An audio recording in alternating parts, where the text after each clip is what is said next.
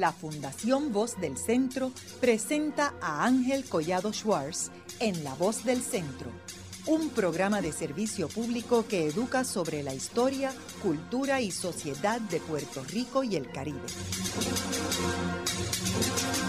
Saludos a todos. El programa de hoy está titulado La importancia de la prensa como agente social en Puerto Rico en 1820.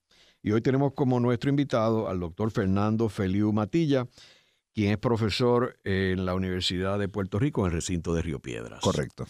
Eh, eh, Fernando, sería bueno comenzar el programa explicándole a nuestros radioescuchas qué estaba sucediendo en Puerto Rico y en España. Tenemos que recordar que en 1820 Puerto Rico era una colonia española. Eh, explícanos a los radioescuchas ¿Qué estaba sucediendo en España a principios del siglo XIX y en Puerto Rico? Ok. Pues mira, en España, eh, a principios del XIX, el, panorama político cambia radicalmente porque eh, Napoleón invade España. Las tropas napoleónicas invaden España, eh, lo cual provocó una convulsión social, cultural y política tremenda. Fernando VII, el deseado, se exilia precisamente en Francia, y Napoleón Bonaparte coloca a su hermano a, José Bonaparte, ¿no? El famoso Pepe Botella, ¿no? Eh, ¿Qué pasa? Eh, la convulsión social era grande y los españoles empezaron un... había un descontento generalizado, ¿no? La brutalidad de las tropas napoleónicas, carnicerías, enfrentamientos armados, pero España no se subleva militarmente. Eh, no había un ejército que se sublevara, se sublevó el pueblo en especie de partidas, milicias populares, ¿no?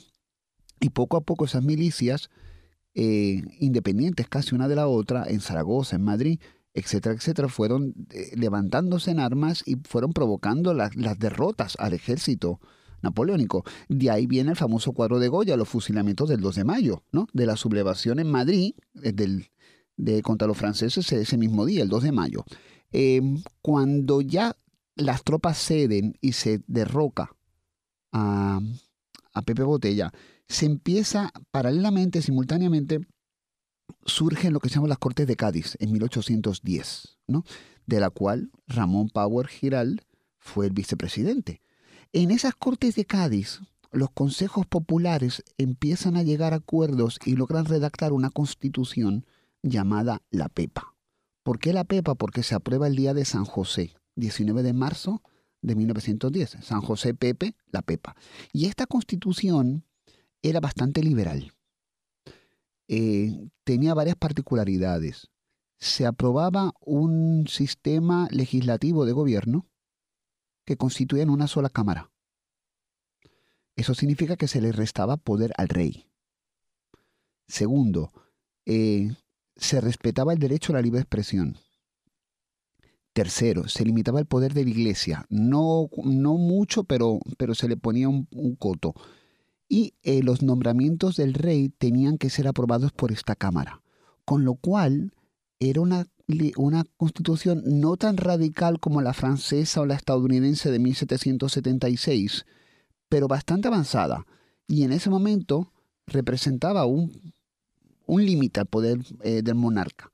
¿Qué pasa? Llega Fernando VII del exilio, derroga la constitución, se convierte en un, en un monarca absolutista, hasta que en el 1820 el general Rafael Riego se subleva el primero de enero y obliga al rey a reponer la constitución, la PEPA. 1820 y es en esa fecha, es en esa fecha cuando la Constitución llega a Puerto Rico.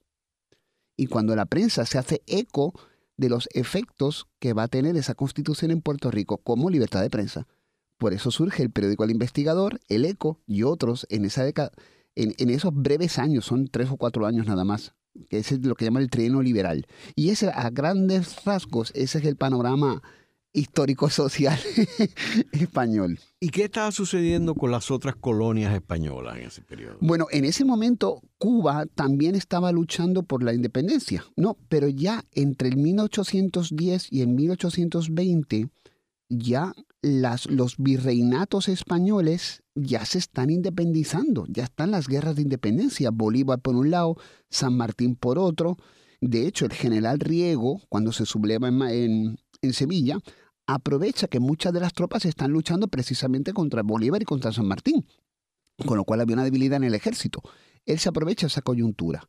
O sea que fue no solamente en Puerto Rico, en España, en toda Hispanoamericana, fue un proceso extremadamente convulso. Acuérdate que ya para 1820 ya empiezan a instaurarse las nuevas naciones. México, Argentina, y ahí surgen una serie de dictadores o de monarcas absolutistas, como Gaspar Francia en Paraguay, eh, Rosas en Argentina, quizás uno de los más conocidos, ¿no? Y eso provocó un, un exilio de muchos intelectuales liberales que se fueron precisamente a Londres, a París, a Madrid, ¿no? Como Sarmiento, entre otros, ¿no? Fernando, y entonces, en términos de Puerto Rico, ¿qué estaba sucediendo? O sea, estamos claros de que Ramón Power y Giral pues va a las Cortes de Cádiz, eh, pero ¿qué está sucediendo en Puerto Rico en términos de, por ejemplo, la imprenta? ¿Cuándo es que llega la imprenta aquí? ¿Cuándo es que empiezan los primeros periódicos? No está claro cuándo llega la imprenta. Hay, hay varias versiones. Eh, Pedreira apunta al 1806 como la fecha en que empieza la imprenta aquí. Y acto seguido se publica el primer periódico, que es la Gaceta Oficial, ¿no? que era un periódico muy pequeño, una o dos páginas largas, Em, en el que se publicaban, no diariamente, no salía diariamente, creo que era semanalmente, eh, y se publicaban noticias económicas. O sea, por ejemplo, que el barco X llegó al puerto de San Juan y trajo 20 vacas o trajo un cargamento de tomate o qué sé yo, no, lo que sea, ¿no? Pero precisamente por la censura estatal eh, del gobierno español, eh, la libertad de prensa era mínima. O sea que tenías una, un boletín oficial, la caseta, perdóname, eh, que era el único portavoz. O sea, no había otra, no había otra, otra alternativa para publicar. Y claro, muchas, muchos pensadores autonomistas o de carácter autonomista o de sentimiento anti-español no se atrevían a publicar en ese periódico porque no podían. Y si publicaban era anónimamente. Súmale a todo esto un altísimo nivel de analfabetismo. Súmale a todo esto que la esclavitud estaba rampante, porque no se vino a, abolir la esclavitud hasta 1870 y pico, 73 si no me equivoco. ¿no? Em, una mayoría extremadamente pobre de campesinos, muchos de ellos nómadas, que se movían de lugar a lugar buscando eh, trabajo, generalmente en cosechas de café. ¿no? Eh, el panorama era bastante desolador.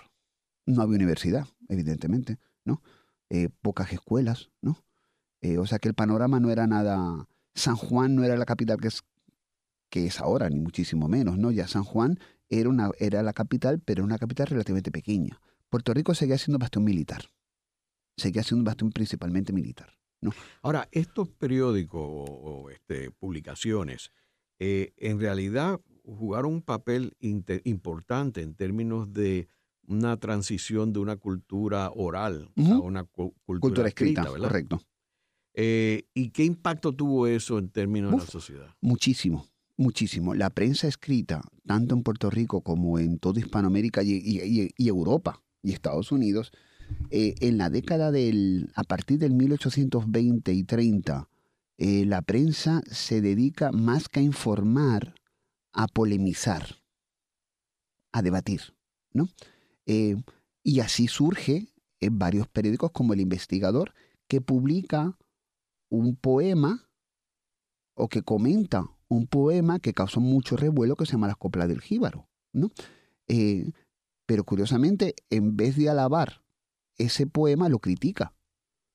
Porque se está, está ofendiendo la nueva constitución que acaba de llegar a Puerto Rico, la PEPA. O sea que resulta que el poema es conservador.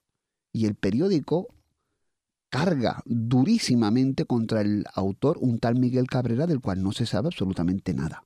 O sea que el periódico, dejando el debate literario al margen, el periódico, el investigador, se convierte en un agente de, de, discutir y, ventilar conceptos como la ciudadanía, la nacionalidad, el sentimiento puertorriqueño, el sentimiento antipuertorriqueño, el sentimiento español, el sentimiento antiespañol, ¿no?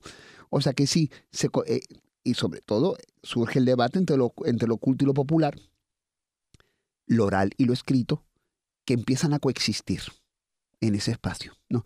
Pero claro, acuérdate que el nivel de alfabetización era muy mínimo. Por tanto, los que tenían acceso al periódico eran pocos, los que lo podían leer. Pero sí se sabe que muchos periódicos se leían en voz alta para que los demás lo escucharan, jíbaros o gente no muy, no muy educada. O sea que aunque fuera una repartición, una difusión limitada y lo compraran pocos, la información llegaba, se difundía, lentamente pero se difundía.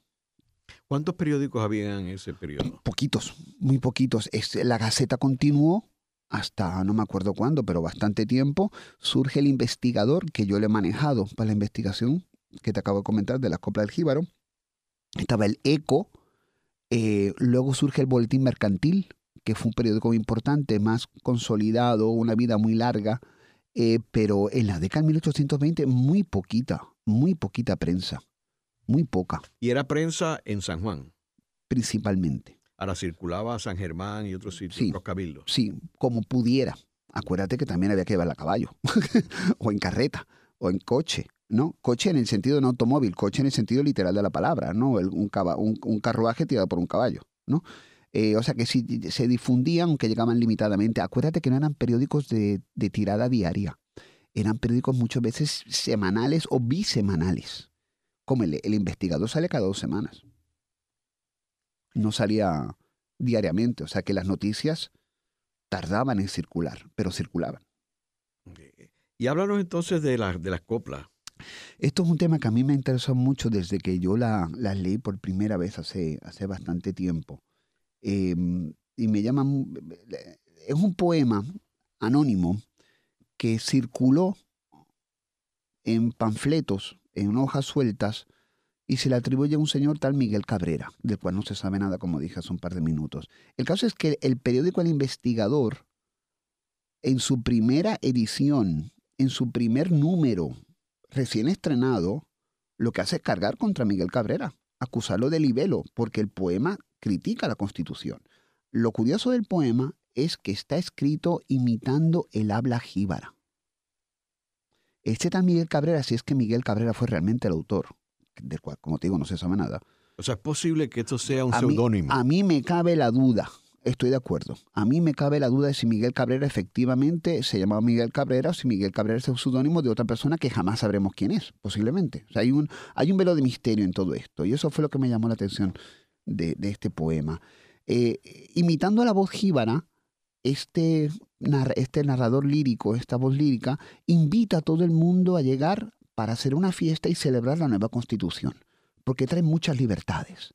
Y esa constitución, entre las libertades que trae, está, por ejemplo, que los presos van a salir de las cárceles, que cualquiera puede dar una bofetada al obispo, que, que el gobernador no tiene ninguna autoridad sobre los súbditos o ciudadanos, Claro, en ninguna cabeza normal cabe que una constitución, por muy liberal que sea, permita que los presos salgan caminando de la cárcel. Eso es absurdo. Por tanto, cuando vas leyendo el poema te vas dando cuenta que la intención del autor no era alabar la constitución, sino que más bien era lo opuesto.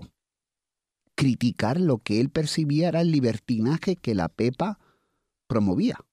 Lo curioso es que se utiliza la voz del jíbaro para hacer esto. Por ejemplo, en el poema aparece la palabra ciudadanos con S. Se ha formado un jipío, un revolú, ¿no? En vez de bofetada, bofetá, ¿no? Me asina, ¿no?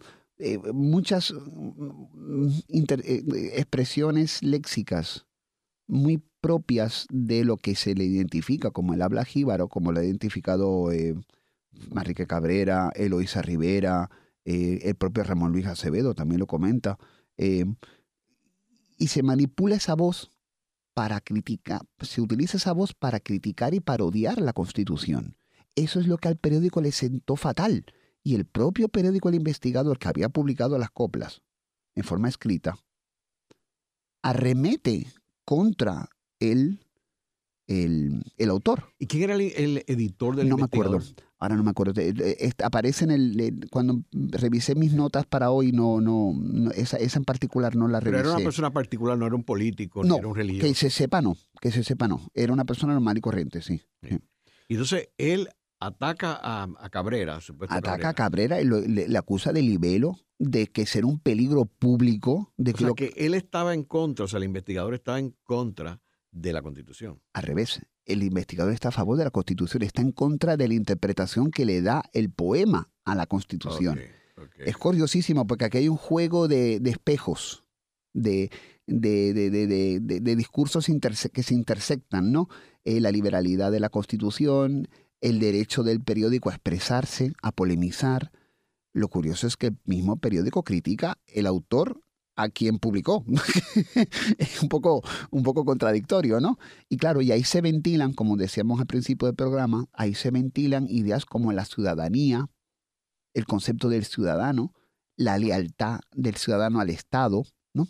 El concepto de ser, de sentirse puertorriqueño, como el habla jíbara, o de sentirse pro-español. Eh, eh, en ese poema se intersectan muchos discursos, la música, porque la copla viene de la música.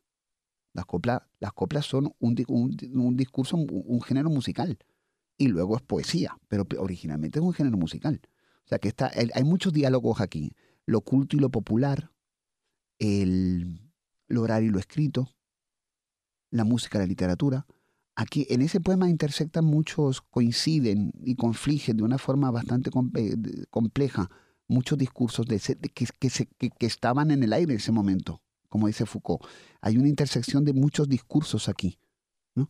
Y hay una red de distribución y una red de un circuito intelectual en el cual se inserta este poema, del cual no se le puede sacar para entenderlo bien.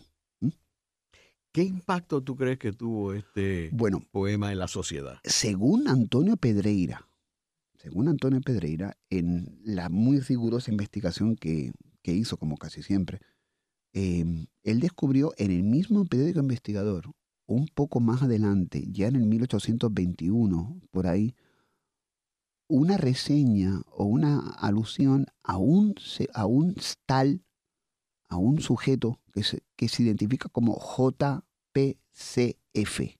Sabrá Dios qué significa eso. Y este hombre, según el periódico y según Pedreira, se dio a la tarea de entrevistar jíbaros para que le dijeran qué opinaban del poema. O sea, casi fue un estudio sociológico. Y Pedreira concluye, citando al JPFC este, que los, que los jíbaros entrevistados reaccionaron en contra del poema, porque lo veían demasiado ofensivo, porque se alteraba la imagen del rey, porque se criticaba al obispo, ¿no? Entonces, curiosamente, resulta que según este, según Pedreira, citando a este supuesto periodista JFPC, que sabrá Dios, como te digo, lo que significa eso, eh, el poema fue muy leído, fue muy comentado y causó un revuelo social. O sea, la literatura, acuérdate eh, que este poema surge antes del jíbaro, estamos hablando de 1820. No hay una tradición literaria en Puerto Rico, no la había, ni periodística siquiera, prácticamente. Este poema surge en un vacío. O sea, no hay un prepoema. No hay una historia que la anteceda literaria, un cuerpo literario. Cuando ya sale el jíbaro, ya existe. Ya en la década del 40 hay más periódicos. Alonso ha estudiado fuera. Sabemos quién es Manuel Alonso, ¿entiendes? Eh, hay todo ya un, andamiaje, ¿no?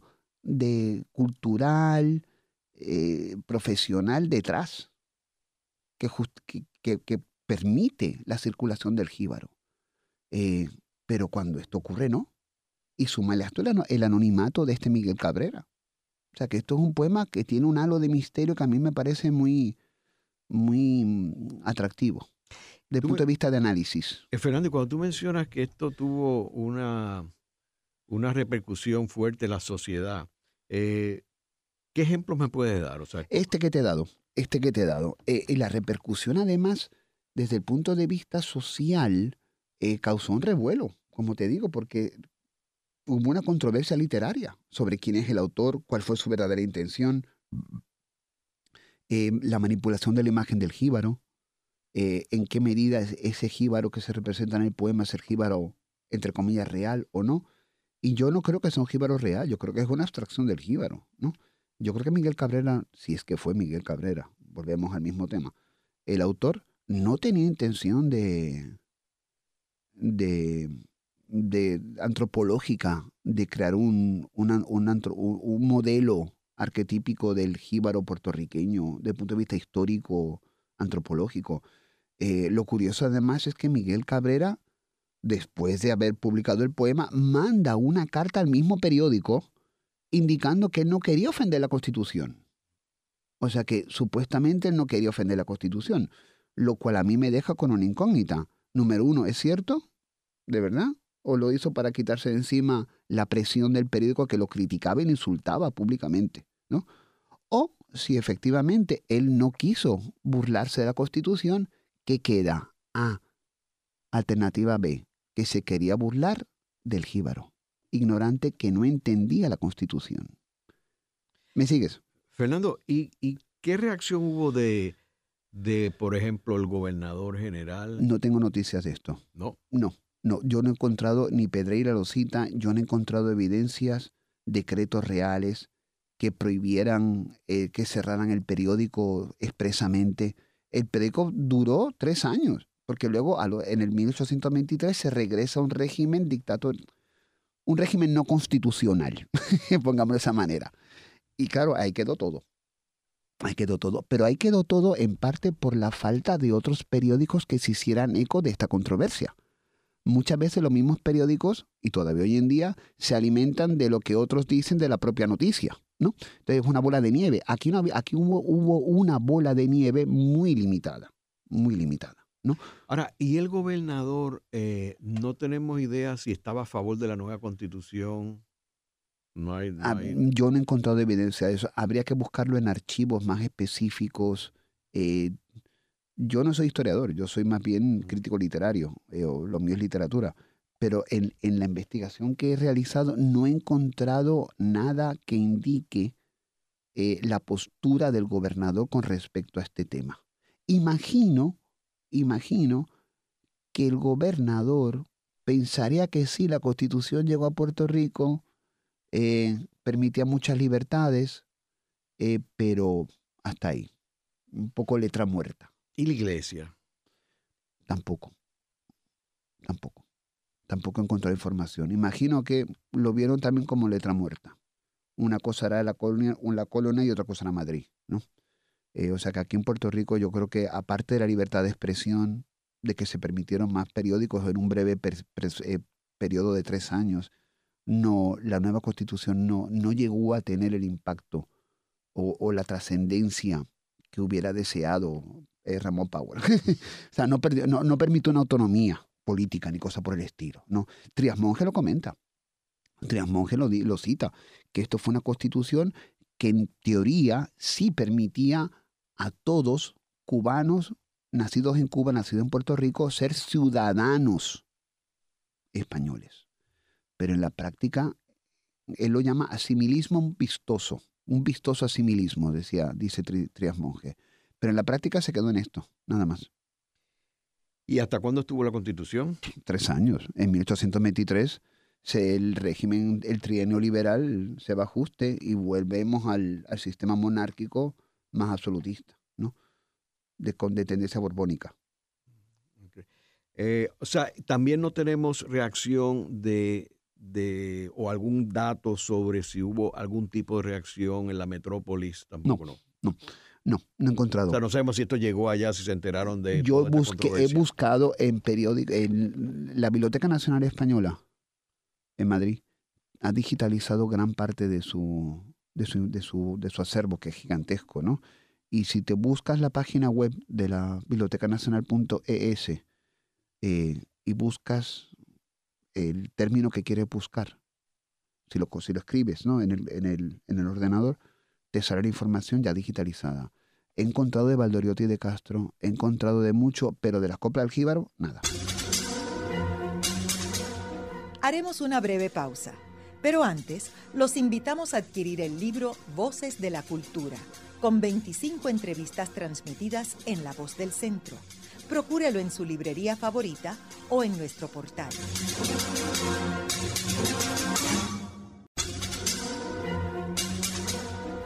Continuamos con la parte final de La Voz del Centro con Ángel Collado Schwartz. Pueden enviarnos sus comentarios a través de nuestro portal www.vozdelcentro.org. Continuamos con el programa de hoy titulado La importancia de la prensa como agente social en 1820. Hoy con nuestro invitado, el doctor Fernando Feliu Matilla, quien es profesor en la Universidad de Puerto Rico en el recinto de Río Piedras, profesor de literatura. Eh, en el segmento anterior estuvimos hablando de que principios del siglo XIX fue un momento bien importante para Puerto Rico, porque primero que eh, España había sido invadido por los franceses, por Napoleón Bonaparte, eh, se establecen las, Cortes de Cádiz y luego se crea una constitución nueva dándole unas libertades a, los puertorriqueños, los cubanos. Y entonces surge eh, la imprenta en Puerto Rico a principios del siglo XIX. Eh, eso tiene un efecto eh, grande en la sociedad porque cambia una cultura de una cultura oral a una cultura escrita. Entonces la prensa se convierte en un agente de social de cambio muy importante en una sociedad. y entonces vemos cómo en, una investigación que ha hecho nuestro invitado, pues hay un escrito titulado Las coplas del jíbaro, que son publicadas en el periódico El Investigador. Y estas coplas, pues, eh, tienen un impacto en la sociedad porque hacen una crítica eh, a la Constitución. Eh, y eso trae un problema con, con el dueño del periódico. Y vamos a, vamos a discutir esas, esas coplas y, comentarlas, Fernando. Sí, un poema bastante largo, pero puedo leer un par de estrofas y comentarlas. Y luego, a medida que vayamos hablando, surgen otros, otros conceptos como la ciudadanía, etc. las coplas, mira, eh, la primera estrofa dice así: Vamos ciudadanos hasta el pueblo hoy, porque tío Congo tocará el tamboy. Mire, primacica, múdeme el lichón, que yo voy a ver la constitución.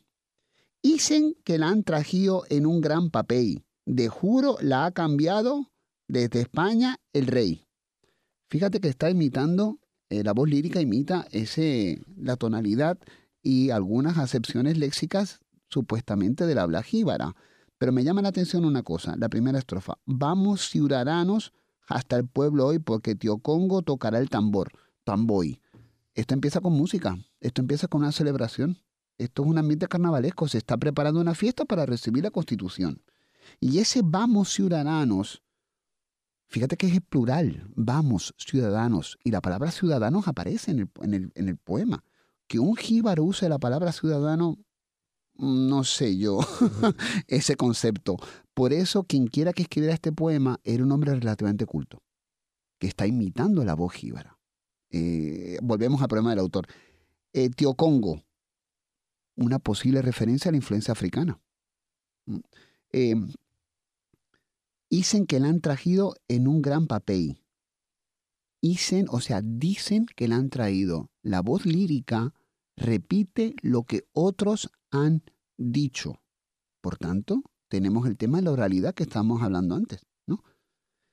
Más adelante dice, eh, el, padre, el padre vicario es decir, el obispo, que es muy entendido, está de gritan por un gran jipío, o sea que está revuelto, está revuelto, porque la constitución le limita el poder, ¿no? Me han asegurado, de nuevo, me han asegurado, eh, la voz lírica repite lo que otros están diciendo, lo cual indica que no sabe leer o que no puede leer. Me han asegurado con gran sigilo que no pagaremos ni un subsidio, subsidio, subsidio, ¿no? O sea que fíjate que incluso este jíbaro piensa que no hay que pagar contribuciones, ¿no? Eh, que todos los presos echarán afuera y que cada uno hará lo que quiera. ¿Qué constitución permite que los presos salgan de la cárcel y harán lo que les dé la gana? ¿no? Eh, el poema tiene muchos, muchas, muchas estrofas eh, eh, como esta, por ejemplo, Usted si quiere, cuando esté enfadado, péguele a su padre una bofetada. En otras palabras, que la violencia es permitida porque la Constitución no te va a impedir ese, eso, esos brotes violentos, ¿no? Usted que se encuentra con una criatura y quiere casarse, se lo dice al cura, ya está.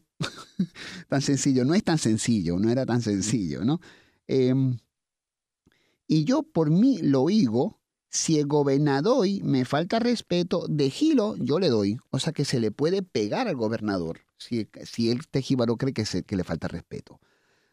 Estos breves, estas breves estrofas que he leído, cada una de cuatro versos, em, cada verso de ocho sílabas, octosilábicos, eh, rima la primera y la cuarta, la segunda y la tercera, el esquema bastante típico de una, de una copla, ¿no?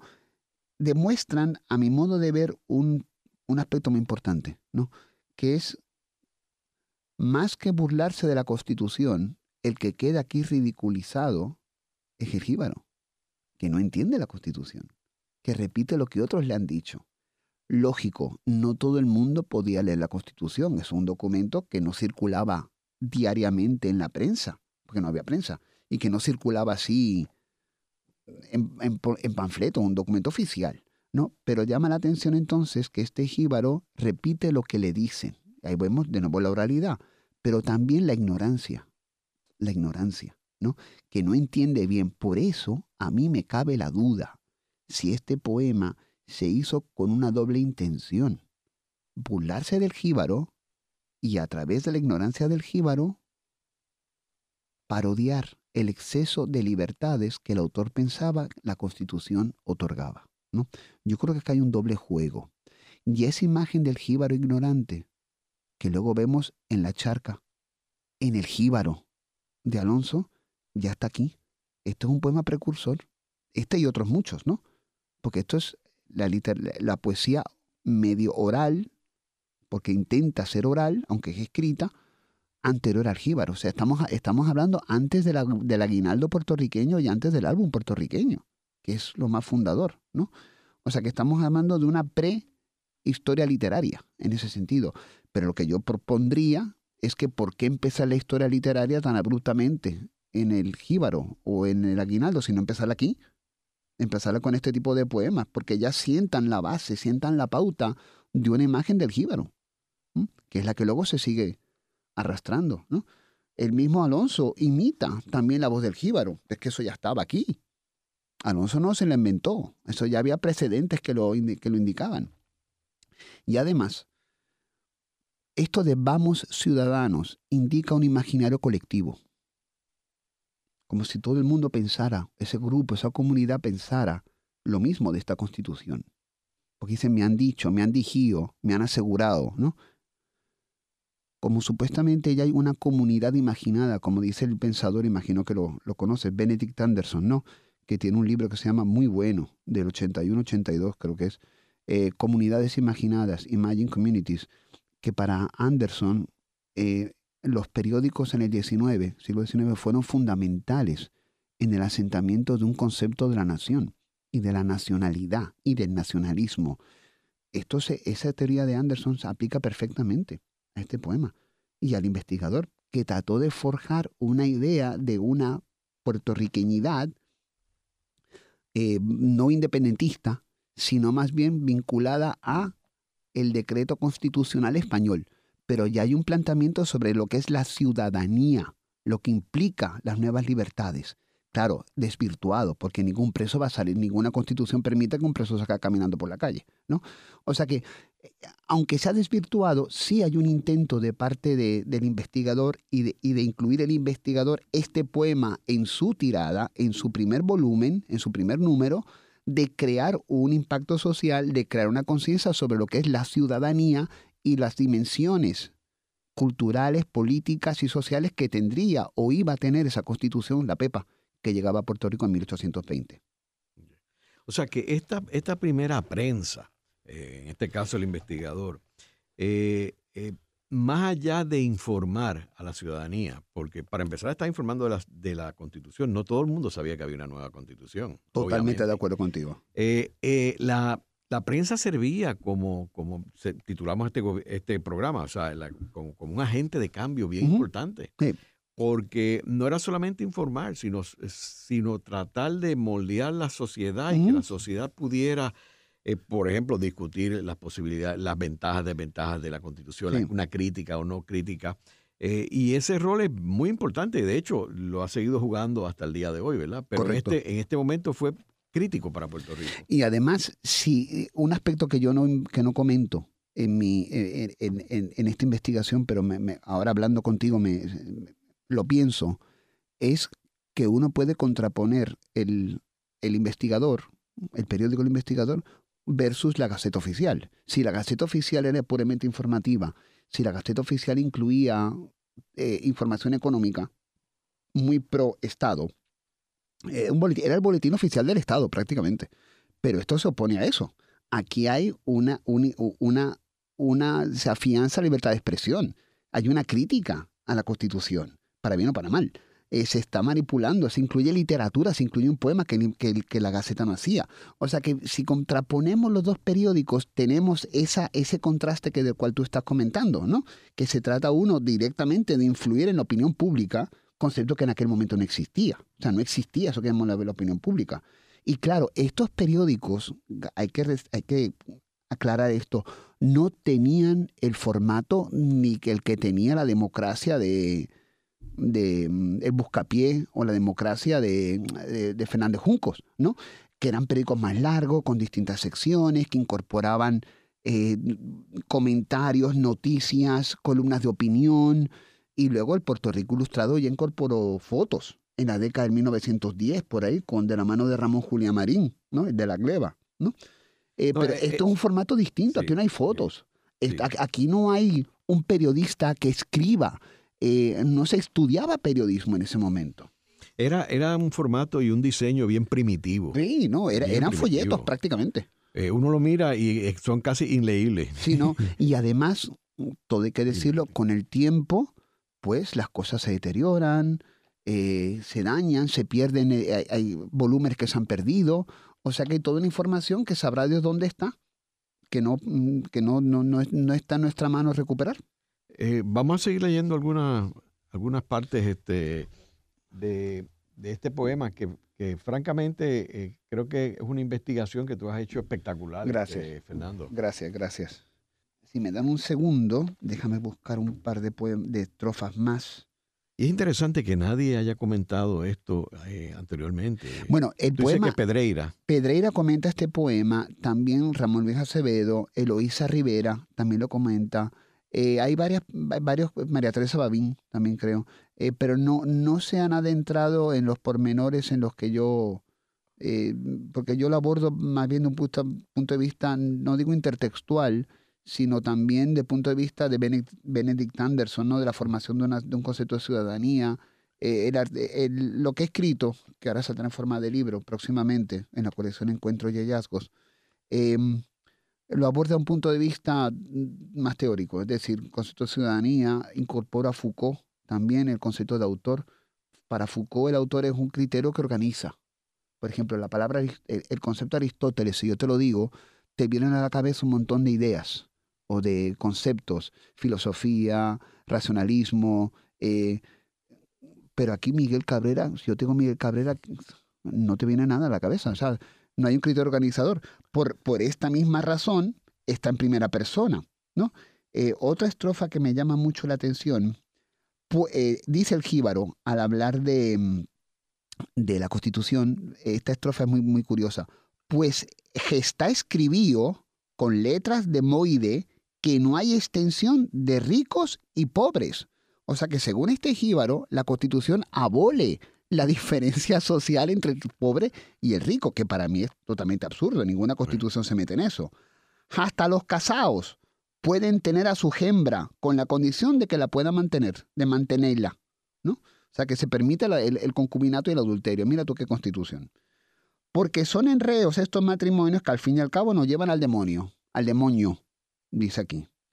Y el poema termina con una estrofa muy similar a la que comenzó. Mañana y día mato a mi lichón para celebrar la constitución. Mato a mi lechón. O sea, va a una fiesta. Aquí tenemos el tema de la fiesta, el carnaval de Bactín, el, ambiente carnavalesco, que lo vemos en el, en jíbaro, lo vemos en el en buena parte de la literatura puertorriqueña. En la charca hay un capítulo entero dedicado a una fiesta, ¿no? En el jíbaro está el casamiento jíbaro, ¿no? La pelea de gallos, ¿no? Todo ese ambiente de holgor y fiesta, aquí ya está anticipado. Este poema prefigura el jibarismo literario antes de que existiera el concepto. Y no es el único. Si buscamos en periódicos hay muchos más, ¿no? Y yo comento otros aquí, ahora no, no recuerdo exactamente, ¿no? Pero hay otros poemas que también aluden a la Constitución. Criticándola. Criticándola o alabándola. Incluso, eh, a medida que iba investigando, me di cuenta de que escritores cubanos como Heredia, José María Heredia, también tiene un poema de, la misma época del Jíbaro, de, de, las coplas del Jíbaro 1820, en el que también alaba la Constitución. Se llama Himno Patriótico. Lo curioso es que Heredia escribe ya no como un español, sino como un no español, como dice Leonardo Padura. Heredia escribe anticolonialmente, Heredia quiere la libertad de Cuba, ¿no? Y es un poema más anticolonial, más radical que este, ¿no? Eh, y también se cita, este, eh, la Constitución se cita en varios poemas uruguayos que se llaman Cielitos, de Bartolomé Hidalgo, en la, que son anteriores de la década de 1910, 12, 13, por ahí, em, que eran poemas que exaltaban la Constitución de 1910 eh, para arengar a los soldados que luchaban contra las tropas españolas durante las guerras de independencia de esa década. O sea que el tema de la constitución, literariamente hablando en Hispanoamérica, tuvo su, su auge. Pero importante también es decir que la, si comparamos las fechas en que se escribe la, la Copla del Jíbaro, 1820, con la del himno patriótico de Heredia, Puerto Rico no está atrasado. Al contrario, estamos a la par de Cuba. Heredia publicó el poema Himno Patriótico en 1820 en México, ¿no? O sea que no es que estemos atrasados. Eh, en todo caso, el Caribe era precursor en este sentido, porque yo no he encontrado, más allá de lo que te he dicho, eh, no he encontrado poemas que, que aludan a este tipo de, de, de, crítica política desde la literatura, en la literatura venezolana, en la literatura costal. A lo mejor los hay, pero yo no los he encontrado. Encontré el de Heredia. O sea que también debemos plantearnos esto de que Puerto Rico siempre llega todo tarde. Sí, puede llegar tarde o llegan cuando tienen que llegar, ¿no? Y en este caso fuimos muy a la vanguardia. Y en términos de la censura que había en aquel tiempo, que no había libertad de prensa, eh, cuando el investigador publica esto, ¿tuvo alguna...? Que yo sepa no. No. Que yo sepa no. No, porque además el investigador asume la postura oficialista. Es decir, hay que darle la bienvenida a la nueva constitución. Y eso era la, era la política española. Entonces, claro, la censura, en todo caso, o no entendieron el poema, o pensaron que el, que el culpable del poema, no el culpable, que lo que era censurable era la ignorancia del jíbaro. Pero como es un poema, no es un movimiento armado en las calles, me imagino que pasó un poco desapercibido, que yo sepa. Eh, porque digo, el hecho de que la constitución sea oficial eh, y de momento sale un un, escrito como este atacándola, riéndose de ella, pudo haber habido una censura. Pudo haber habido, pero yo creo que la censura lo dejó pasar eh, porque no lo entendió. yo no creo que lo entendieran bien, honestamente. ¿no? A lo mejor, vete tú a saber, a lo mejor el poema no alcanzó más repercusión precisamente porque el propio periódico se encargó de, de, de dilapidar al, al pobre Miguel Cabrera, que luego se arrepintió, mandó una carta arrepintiéndose diciendo que no quería eh, haber criticado la, la, Constitución y después de que lo siguen atacando, vuelve y envía otra carta diciendo que acepta las disculpas del periódico y él se, retrotrae de todo. En, fin, eh, es una controversia que habría que estar citando los periódicos continuamente y eso ya se lo dejo a los historiadores o para otra, o para otra investigación. Pero el, el tema pique se extiende. Ahora, Fernando, ¿hubo algún otro artículo o publicación eh, de seguimiento a este. El que te comenté antes, el de Pedreira, el de JPF. no, eh. pero digo, en el mismo investigador, en el periódico, ¿no hubo alguna otro que escribieran no, refutando a Cabrera? Yo seguí, sí, el mismo periódico refuta a Cabrera. Pero mal, pero de una forma bien, bien fuerte, muy, muy, muy. Esto, eh, la literatura puertorriqueña empezó con una controversia agria, agria. O sea, hoy en día esto sería para la corte, prácticamente, porque lo acusan de libelo Le dice que es un veneno público, que es un mal social al pobre hombre, al pobre hombre, tú me entiendes. No que es un pobre, ¿no? Pero, ¿y quién es Miguel Cabrera? Que volvemos al, al, al, signo de pregunta este. ¿Qué está detrás del poema? ¿Quién está detrás de esto? ¿No? Evidentemente no era un jíbaro. Es una persona que sabe escribir y que manipula astutamente el, el vocabulario jíbaro. Supuestamente jíbaro, ¿no? ¿Y Pedreira qué concluye sobre, sobre este escrito? Lo que te he dicho, que fue la primera controversia literaria en la historia de la literatura puertorriqueña. Eso número uno. Segundo, que es un poema forjador de, la, de un concepto como el jíbaro, ¿no? Eh, y que permitió un debate social que vinculaba la literatura con la política, la literatura con la música y la literatura con conceptos culturales como ciudadanía, nacionalismo, etcétera, ¿no? Y sobre todo el poder de la prensa. Muy limitado en ese, en ese momento, pero lo suficientemente mm, potente como para que generar un debate social, que lo hubo sobre este poema. Ahora, en la historia de la literatura puertorriqueña, los libros clásicos, no le dan esta importancia, ¿verdad? No, lo mencionan, lo mencionan. Yo me detengo un poco más detalladamente, ¿no? Incluso hay mm, interpretaciones que, que proponen que es un que, que, el jíbaro, la voz lírica del poema es casi un jíbaro real. No, mira, esto es una abstracción, esto no es un jíbaro real, esto es un invento de Miguel Cabrera o del, del, que sea. No, no hay que tomarlo al pie de la letra, ¿no? Hay que tener cuidado. O sea, el jíbaro real no es jíbaro literario, ni para, como decías tú, el jíbaro real no sabe ni que existe una constitución ni sería, a lo mejor ni entiende el concepto constitución, ¿no? O sea que no hay que entenderlo literalmente. Yo creo que toda esta poesía oral, pre-jíbaro, pre-aguinaldo, la década del 20, la década del 30, todavía quedan bastantes cosas por, por comentar. Por ejemplo, temas como la ironía, la parodia, la burla, el carnaval, lo carnavalesco, el ambiente de fiesta, ¿no? Las reflexiones que se hacen políticas, que son anónimas para evitar precisamente que eh, la censura. ¿Cómo censuras un poema anónimo? Es un poco difícil, ¿no? Porque la censura ataca al autor y al texto. Pero si no hay un autor, el texto pierde un poco de fuerza, ¿no? Como decía Foucault, el criterio organizador, ¿no? Entonces, claro, aquí, ¿quién, ¿quién fue Miguel Cabrera? Supuestamente agresivo, pero eso es todo lo que se sabe de él. Fernando, ¿y qué fue lo que te llevó a, estudiar este tema y a investigar? Bueno, originalmente lo que me, lo que me llevó al tema es la, la, la, coincidencia de muchas cosas que vi en el poema, sobre todo en música y literatura. Piensa en la guaracha del macho Camacho. Piensa en toda la literatura de década del 80, hace 40 años, ¿no? Que incorpora la salsa, la música popular como un elemento literario, ¿no? Pero ya eso estaba antes, en el siglo XIX. Ya esto estaba y muy pronto en el siglo XIX, ¿no? Y me llamó la atención del poema eso, que le vi mucho potencial para análisis. Quería abundar más en él. Y, había pasado relativamente desconocido. Salvo Ramón Luis Acevedo y otro, otro grupo eh, de, de, investigadores que lo comentan, eh, pasado bastante desapercibido. Mis estudiantes, yo lo tengo que explicar porque no entienden el dialecto jíbaro. Para ellos es una cosa rarísima, ¿no? Eh, y lo leemos en voz alta. Y claro, cuando se lee en voz alta en clase, los estudiantes lo entienden mucho mejor. Primero hay que hacerlo una traducción. Primero hay que casi traducirlo al español contemporáneo, ¿no? Y luego entonces empezar a comentarlo. Y los estudiantes mismos dicen, profesor, pero que, ¿cómo es esto de que los presos van a salir a las cárceles? ¿Qué es? Esto, esto no tiene sentido. Claro, porque es una crítica. O sea, que me, pero, pero el, primer escollo es, la, adaptación de ese lenguaje a un lenguaje que ellos puedan entender. ¿no? Eh, o sea que las aplicas. Eh, yo le veo mucho, mucho potencial a este, a este poema.